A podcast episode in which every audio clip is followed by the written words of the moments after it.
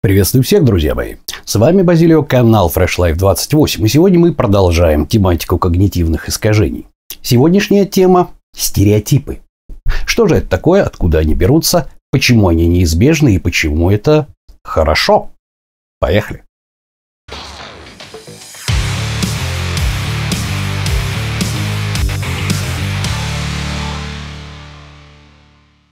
Итак, друзья мои, каждый из вас примерно представляет себе, что такое стереотип. Стереотип – это некие общие признаки, которыми наделяют какие-то социальные, профессиональные, этнические группы людей. Да? Сейчас мы с вами говорим о стереотипах относительно людей. Потому что на самом деле стереотипы относительно событий и других вещей носят примерно такой же характер. Но поскольку обсуждать людей, вообще антропоморфные модели, гораздо более воспринимаемый человеческим мозгом, мы будем говорить именно о стереотипах людей как о частном примере, потому что он очень показательный. То есть вот этот самый стереотип или наклеивание ярлыков в нашей культуре носит всегда негативный характер. А, это стереотип, вы наклеиваете ярлыки и так далее, и так далее. Сегодня я буду совершенно осознанно просить вас, когда мы будем говорить о стереотипах и о ярлыках, абстрагироваться от этого отрицательного в обществе понимания стереотипов. Относитесь к нему нейтрально. Во-первых, хотя бы потому, что штука эта совершенно неизбежная, а во-вторых, потому что она в некоторых случаях необходима и полезная. Что же, приступим. Итак, откуда же берутся стереотипы? Почему мы не можем от них избавиться? На самом деле, я сейчас буду очень много говорить э, о различного рода исследованиях и книгах, да, и список книг, которые вы можете, я бы рекомендовал их прочитать, находится на моем сайте, да. И вот по этой ссылочке все книги, о которых я сегодня в этом ролике буду говорить, они все там находятся, и вы можете их либо скачать с торрентов, либо просто кликнуть по ссылке и приобрести эту книгу вживую. Итак, на самом деле, корнями все уходит в глубокое-глубокое прошлое. Наука, которая изучает поведение человека как биологический вид, да, то есть в обществе не как социология, не как политология, а как биологический вид. Грубо говоря, людей как животных воспринимает, да, это этология. Его основоположник Конрад Лоренс, хотя я бы порекомендовал прочитать, конечно, в первую очередь Десмонда Морриса. Книжка, да, разумеется, там. Все дело в том, что определенные участки нашего мозга, они как раз отвечают за создание различного рода стереотипов, которые в примитивном обществе у животных э, являются, скажем так, предубеждениями. Так вот, механизм предубеждения против какого-то либо э, индивидуума или против какого-то либо другого животного, которое встречается на пути в естественной природе и в естественном ареале обитания, особенно неизвестном, да, это совершенно нормальный факт, необходимый для выживания.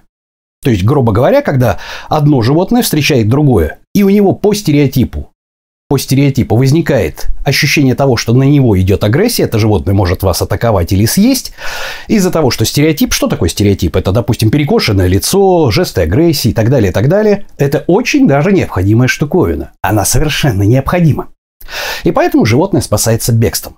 Поэтому изначально самого-самого дальнего нашего родственника, самого дальнего нашего э, места происхождения, да, создание стереотипов идет рука об руку с нами. Что же у нас со стереотипами на сегодняшний момент? Я всем крайне рекомендую вот в том же самом списке найти и приобрести или скачать вот эту книгу, о которой мы говорим очень и очень много по поводу. А, когда мы говорим о когнитивных искажениях, это книга лауреата Нобелевской премии Дэниела Канемана да, «Думай медленно, решай быстро».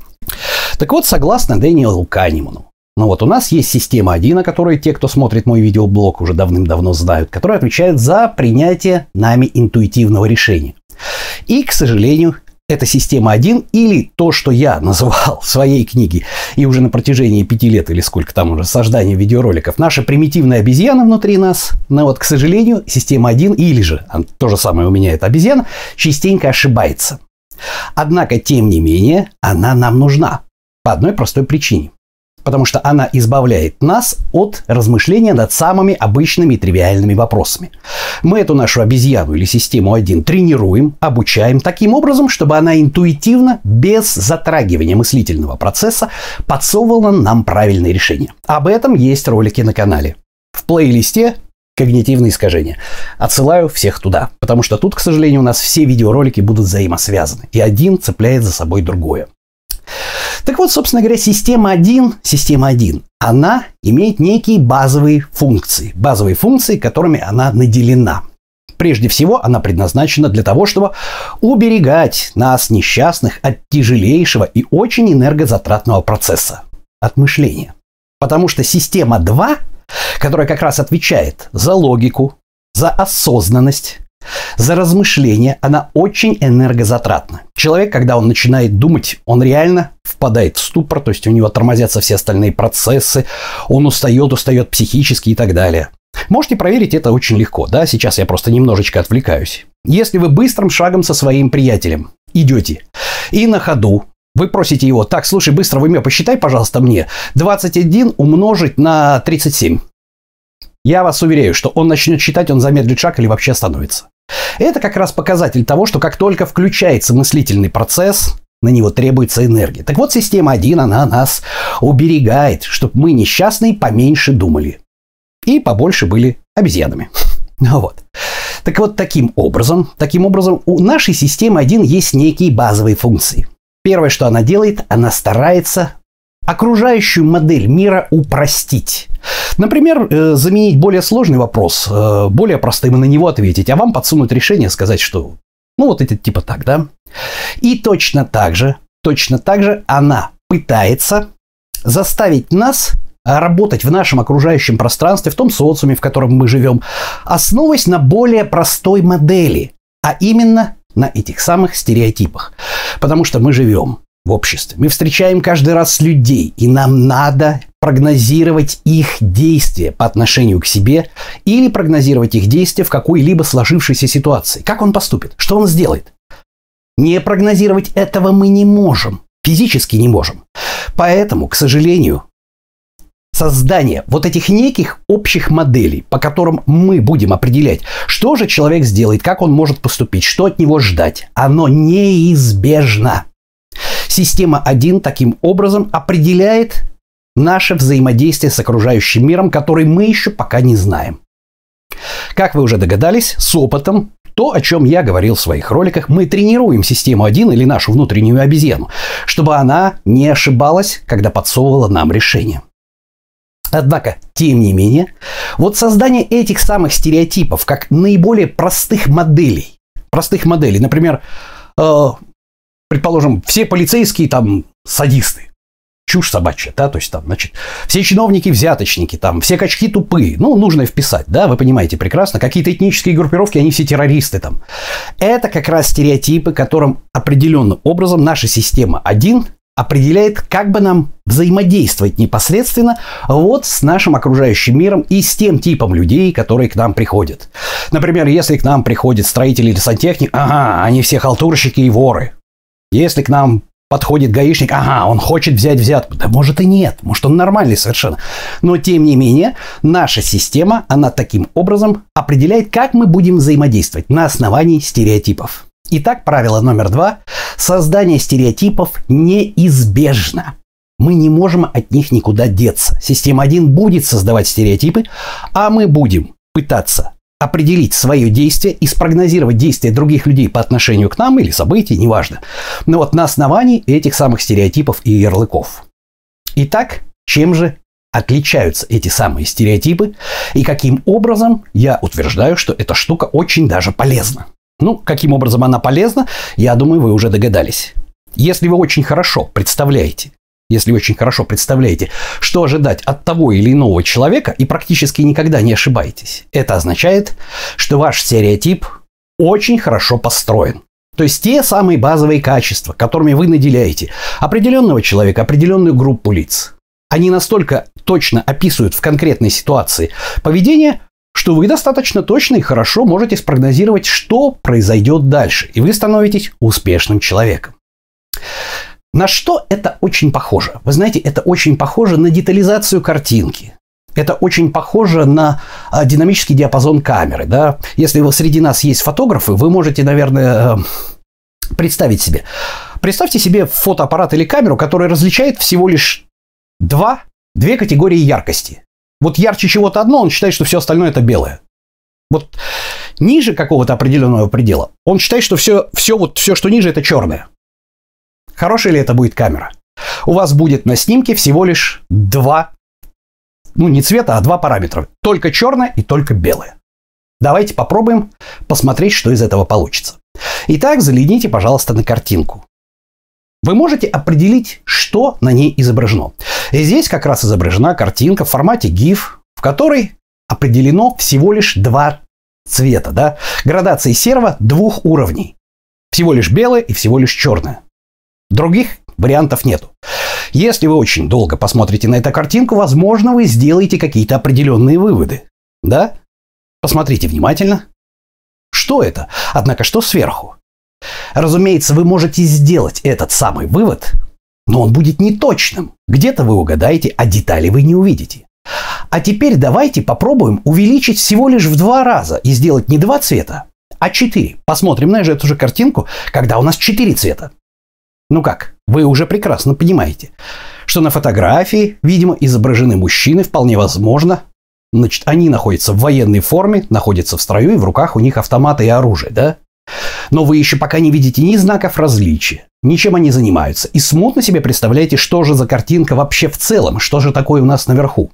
Давайте увеличим до 32 цветов. И вот сейчас вы уже прекрасно понимаете, что знаков различия нет. Скорее всего, это либо новобранцы, либо это какие-то непосредственно после военной кафедры приехавшие на сборы студенты.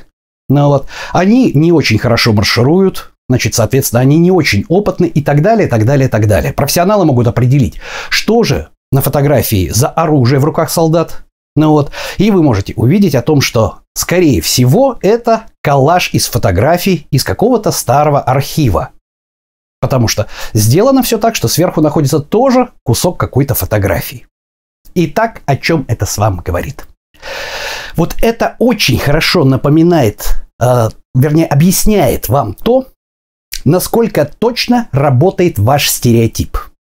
Если ваш стереотип по отношению к какому-либо событию, группе людей, какому-нибудь конкретному человеку состоит всего лишь из двух цветов, черное и белое, либо гад, либо хороший. Соответственно, вы видите то, что вы видите на первой картинке. Очень мало.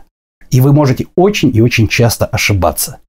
И как раз это самое свойство, видеть все в черно-белом цвете, называется, даю вам 3 секунды на то, чтобы отгадать, как это называется. Даю подсказку. Это подростковый или юношеский максимализм. Совершенно верно. Видеть все в черно-белом цвете – это отличительная черта подросткового или юношеского максимализма. Когда либо плохо, либо хорошо. Либо человек хороший, я ему во всем верю, либо он плохой. Да? Не существует каких-то полутонов. Оно и понятно почему. По одной простой причине. Потому что возраст таков, что подросток уже ищет свое место в социуме. Он уже учит систему один строить свои собственные стереотипы. Но жизненного опыта для того, чтобы наделить большим количеством цветов, вот этот его стереотип как модель, которая позволит ему определять, что ждать от этого человека, что ждать от этой ситуации, что ждать от этой группы людей. Еще слишком мало, поэтому он видит всего лишь два цвета, и это совершенно нормально. Так что, ребята, у кого из вас есть дети и подростки, не ругайте их за юношеский максимализм. У них всего лишь недостаточно жизненного опыта для того, чтобы построить вот эту самую систему, в которой будет хотя бы 4 цвета, а еще лучше 32 цвета. Итак, идем дальше. Как вы уже догадались, для того, чтобы видеть картинку наиболее целостным, ваш стереотип должен быть детализирован. То есть он не должен основываться всего лишь на парочке каких-то понятий, да, он должен иметь в себе какой-то определенный набор. И чем больше этот набор будет до определенного предела, дальше уже это будет лишним, значит, тем лучше. И именно это определяет то, насколько вы успешны. Почему? Потому что если вы с течением вашего жизненного опыта остались на подростковом уровне, и вам 30 лет, а вы до сих пор это черное, а это белое, вы же прекрасно понимаете, про такого человека говорит что? Он незрелый. Он еще болен юношеским максимализмом. Почему? Потому что его набор стереотипов, он состоит всего лишь из двух, ну или из четырех цветов, а ему пора бы уже давно 32 иметь цвета в своем наборе, да? 32 градации яркости. Итак, что для этого необходимо делать? Для этого, как вы поняли, необходимо не лениться думать. Несмотря на то, что система 1 постоянно будет говорить вам, а забей, не надо думать, это энергозатратно – Вот тебе черное и белое, все. Все таксисты, блин, крохоборы. Все официанты плюют в суп. А, нужно вписать, да, вот вам такой стереотип поведения, да, значит. Почему? Потому что один раз я видел, как там официант плевал в суп. Один раз я по телевизору видел, как, значит, нам показали сюжет, где таксисты обдирают людей. Все, вот стереотип сложился. Так ли это на самом деле? Конечно же не так. И ваш жизненный опыт требует осмысления для того, чтобы в каждый свой стереотип, а их будет очень много, вы добавляли и добавляли вот эти градации яркости до определенного предела. Потому что если вы будете слишком много набивать вот этой самой информации ваш какой-то базовый стереотип, толку уже не будет никакого. Давайте вернемся к картинке, в которой есть 32, 32 вот эти градации яркости. Посмотрели? А теперь я сейчас показываю вам картинку, в которой вместо 32 256. Как вы заметили, практически ничего не изменилось. Работы по детализации с точки зрения технической, да, то есть там вместо 32 сделать 256 градаций, проведено очень много, а смысла в этом особо нету. Вот это и отражает тот факт, когда мы с вами можем построить себе какие-то стереотипы и дальше после этого уже не заниматься этой самой детализацией. Почему? Потому что время – это деньги. Если мы будем тратить время на какие-то частные случаи, на попытку отшлифовать в этом стереотипе какие-то частные моменты, мы потратим свою жизнь на создание этих стереотипов вместо того, чтобы пользоваться этими стереотипами, искать свое место в жизни и продвигаться вперед в этой жизни. Каким образом можно определить, что вы справились со своей задачей? Очень просто. Принцип Паретта. Как только вы понимаете, что вы а, угадываете ситуацию, которая будет развиваться примерно в 80% случаев, достаточно. Ваш стереотип вполне достаточен. Значит, о чем все это говорит еще помимо всего? Какой еще есть момент у этого стереотипа? Первое и неизбежное, вы всегда будете ошибаться. Всегда. Потому что построить стопроцентный стереотип и найти абсолютно точную скажем так, вот точную функцию, которая будет описывать, как же поступит тот или иной человек, невозможно. Все люди уникальны. И если в определенном смысле какие-то стереотипичные данные, да, то есть они попадают под общие какие-то характеристики и дают вам представление о том, что можно ожидать от этого человека, всегда будут исключения. И что самое забавное, чем более высокоинтеллектуально развит ваш визави, с которого вы пытаетесь просчитать, да, тем сложнее его подогнать под стереотип. Потому что, допустим, что ожидать от не очень сильно трезвого гопника, который, как бы вам сказать, только что вышел э, с работы, где он киркой махал, и он идет с бутылкой пива материться там, э, ну вот, э, харкает на пол и орет там какую-то гадость, да, вы примерно себе представляете, скорее всего, вы не ошибетесь. А вот что ожидать от другого человека? Вопрос следующий. Итак, переходим к следующему вопросу. Сложные люди или люди высокоинтеллектуальные, которые нас интересуют больше всего, как на основании стереотипов с ними-то, с такими сложными, вести взаимодействие. Поехали! Итак, то, что я сейчас скажу, скорее всего, вы не найдете в книгах. По крайней мере, я не нашел это у Андрея Владимировича Курпатова, я не нашел это пока что у Канемана, ни в одной из его книг. Вопрос заключается в том, что каждый человек, и чем более он высокоинтеллектуально развит, тем более это будет проявлено, в разных ситуациях может себя повести по-разному. Я думаю, что вы неоднократно слышали об этих ситуациях, да, вплоть до того, что, а, предположим, есть стереотип, о том, что мужчина с широким подбородком, с волевым взглядом, то есть, как правило, он, наверное, в постели самец там, альфа-самец. Однако я по роду своей деятельности, уж прости, прошу меня простить, да, очень много общаюсь с людьми, которые приходят ко мне с проблемами эректильной дисфункции, с проблемами отношений друг с другом в сексуальном плане, да. И я очень часто слышу, что я вот ждала от него, что он вот, вот он, он в бизнесе такой, он всех рвет, а в постели Почему? Сплошь и рядом. Потому что стереотип дал ошибку. Почему? Сейчас я вам объясню. То же самое, кстати, бывает, например, и с женщинами. Обращается ко мне мужчина, познакомился с девушкой, она ну такая огонь, ну вообще просто рядом с ней без реакции стоять не в постели бревно вообще и фригидно, и вообще ей ничего не надо. И, ну как так-то? Ну вот стереотип, стереотип, который дал ошибку. Понимаете? К сожалению, это сплошь и рядом и в других областях. Человек, которого все считали рохали и так далее, вдруг в определенный момент, в момент опасности, становится безумно опасным и спасает всех людей. Было неоднократно. Человек, который считался лучшим командиром в воинских частях, мне рассказывали об этом, как только мимо его головы свистит пуля снайпера, превращается в какую-то тряпку, которая всех заставляет рассосредоточиться, лечь и не в состоянии отдать ни одного приказа. Тоже было такое. Вот я вам просто привел примеры, да? Итак, для того, чтобы не ошибаться в таких сложных случаях, значит, давайте вспомним что у Андрея Владимировича Курпатова есть очень замечательная э, глава в одной из его книжек о том, какое же количество, какое же количество корнями, опять-таки, это уходит «Привет, Конрад Лоренс», список книжек там, «Привет, Десмонд Борис», в ту же самую этологию. Каким же образом мы осуществляем общение в нашей внутренней стае? Какова ее численность? Численность этой стаи, как вы понимаете, определяется числом Донбара, да? И больше, чем 200 с чем-то человек, это ваш максимальный лидерский потенциал, человек не в состоянии удержать здесь контактов. Однако современный мир гораздо более сложный устроен.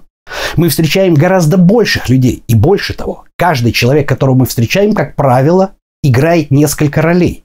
И если в первобытном обществе, в примитивном, в животном обществе, в стае все было достаточно понятно. Вот альфа-самец, вот, значит, молодняк, вот, значит, э, те, кто при, претендует на место альфа-самца, вот самки, вот молодые самки и так далее, и так далее, и так далее. То в нашем обществе все гораздо сложнее. Даже самый обычный человек, он может исполнять роль водителя такси половину дня и отца семейства совершенно в, в другую часть дня вечером, понимаете? А есть люди, которые по долгу службы исполняют эти роли, не, скажем так, их очень много, гораздо больше, чем двух. И самое интересное, что в каждой из этих ипостасей, в каждой из этих ролей этот человек может проявлять себя по-разному.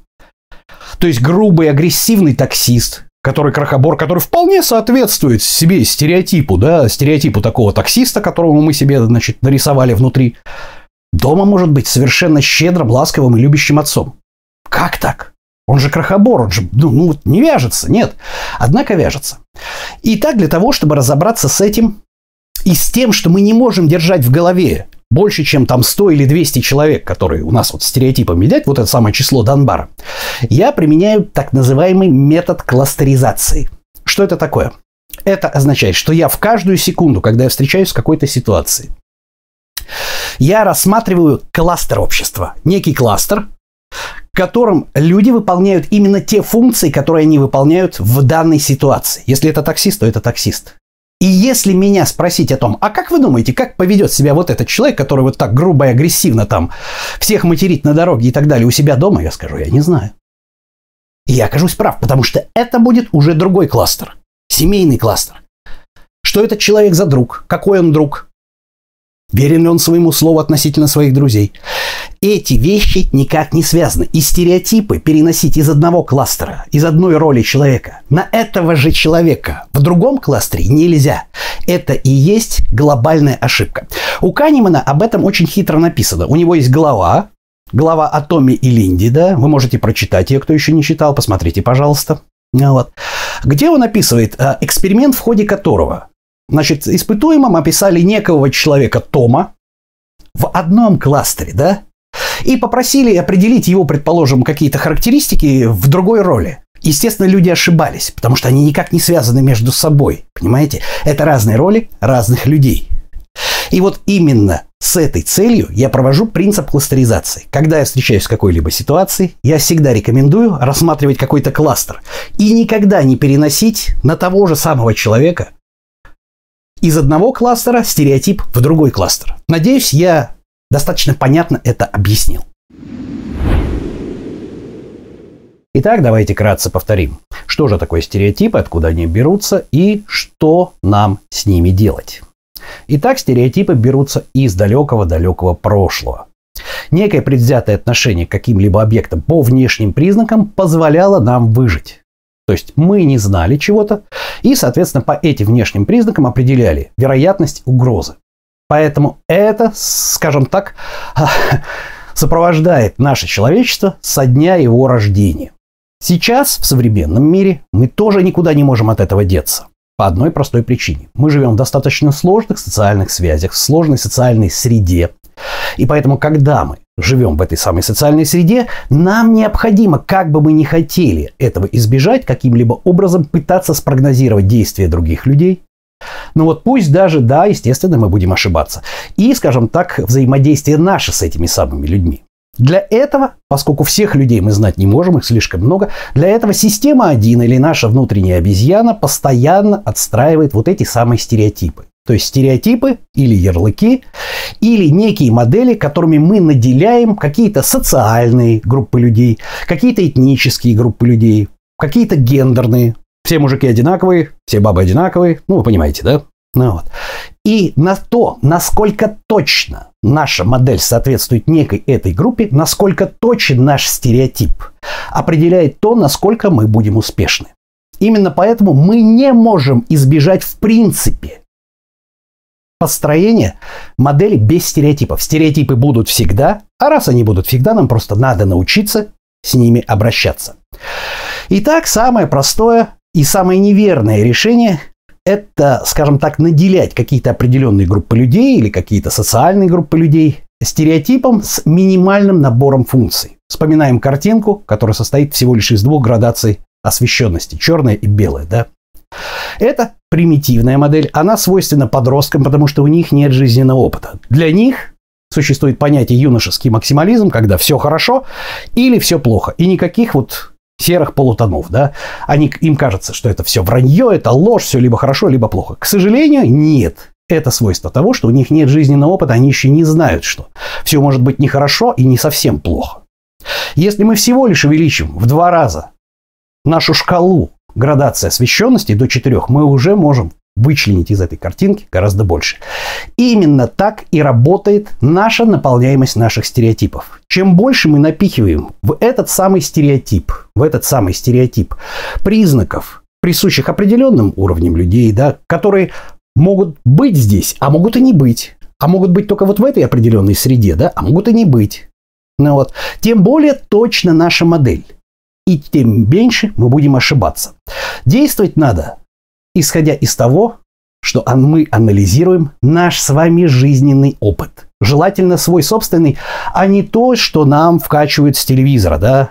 В телевизоре очень легко создать стереотип о том, что там э, все исламисты террористы, там, я не знаю, все русские алкоголики. Вот классический стереотип, чушь собачья. Я знаю, как бы я бывал очень много за границей, в разных странах. И поверьте мне, я видел, как э, пьют другие представители нации еще похлеще, чем русские. Но, но не суть дела, не суть в этом дело, да. Это все стереотипы, которые нам навязывают. Так вот, когда мы анализируем наш с вами жизненный опыт, мы, мы наполняем вот эту модель стереотипов, мы наполняем ее правильными признаками, которые отвечают нашему. Как только мы начинаем понимать, что в 80% случаях мы перестали ошибаться в прогнозировании действий наших людей, мы можем забыть об этом стереотипе и считать, что мы, в принципе, достаточно точно его уже определили от себя. Значит, что делать с тем, что в отличие от первобытного общества, животного общества, роли в нашем современном обществе, они распределены так, что каждый человек, каждый индивиду, индивид может исполнять не одну, не две, и не три, и даже не пять ролей, а гораздо больше. Мы применяем принцип, принцип кластеризации. То есть мы рассматриваем не конкретного человека, а конкретного человека в кластере классической ситуации. То есть если он сейчас в роли таксиста, мы можем к нему применить наш стереотип, который мы, предположим, себе определили для некого среднестатистического таксиста. Ну вот. Но тем не менее, если мы пытаемся спрогнозировать действия этого человека, предположим, в критической ситуации, или как он поведет себя в семье, или как он поведет себя на рыбалке, ни в коем случае ловим себя за руку, не переносим стереотип из одного кластера в другой. Мы говорим, что мы ничего об этом человеке не знаем, когда он является отцом, когда он является нашим партнером по рыбалке или нашим партнером по боулингу. Вот здесь он таксист, здесь он таксист, здесь он на работе. Здесь мы примерно себе представляем. А здесь либо мы меняем этот стереотип, но не переносим один из другой. Для этого необходимо делать одну вещь. Знаете, такой замечательный мем, обычно что-то говорится и в конце добавляется, но это не точно. Вот всегда возьмите себе за правило. Когда вы рассматриваете какую-то ситуацию, и вам надо ее спрогнозировать, а вам надо ее спрогнозировать, вы никуда от этого не денетесь. Вы говорите себе такую фразу. Согласно моей модели, скорее всего, от него можно ожидать вот это, вот это, вот это. Но это не точно. Это смешно, но это правда. Это означает, что всегда вы будете ошибаться. Будут случаи, то есть не в каждом случае, а будут случаи, в котором этот человек, чем больше высокоинтеллектуальный он и высокоразвитый, тем меньше, больше вероятность того, что он не попадет в ваш стереотип. Будут варианты того, что вы будете ошибаться. Это нормально. Поэтому не корите себе за то, что Человек не оправдал ваших ожиданий, да как он мог поступить. Нет, это как раз очень хороший способ избавиться от обиды. Пожмите плечами, Скажите себе, ну что ж, моя модель стереотипов оказалась в этом кластере для этого человека недостаточно точной. Запомним, запишем, примем к сведению. Что ж, друзья мои, на сегодняшний момент это все. Это был разговор о стереотипах, почему мы никогда не сможем от них избавиться, откуда они взялись, и раз уж нам никогда от них не избавиться, как ими пользоваться. С вами был Базилио, канал Fresh Life 28, канал о том, как начать и не бросить новую жизнь в понедельник. А на сегодня это все. Всем пока-пока.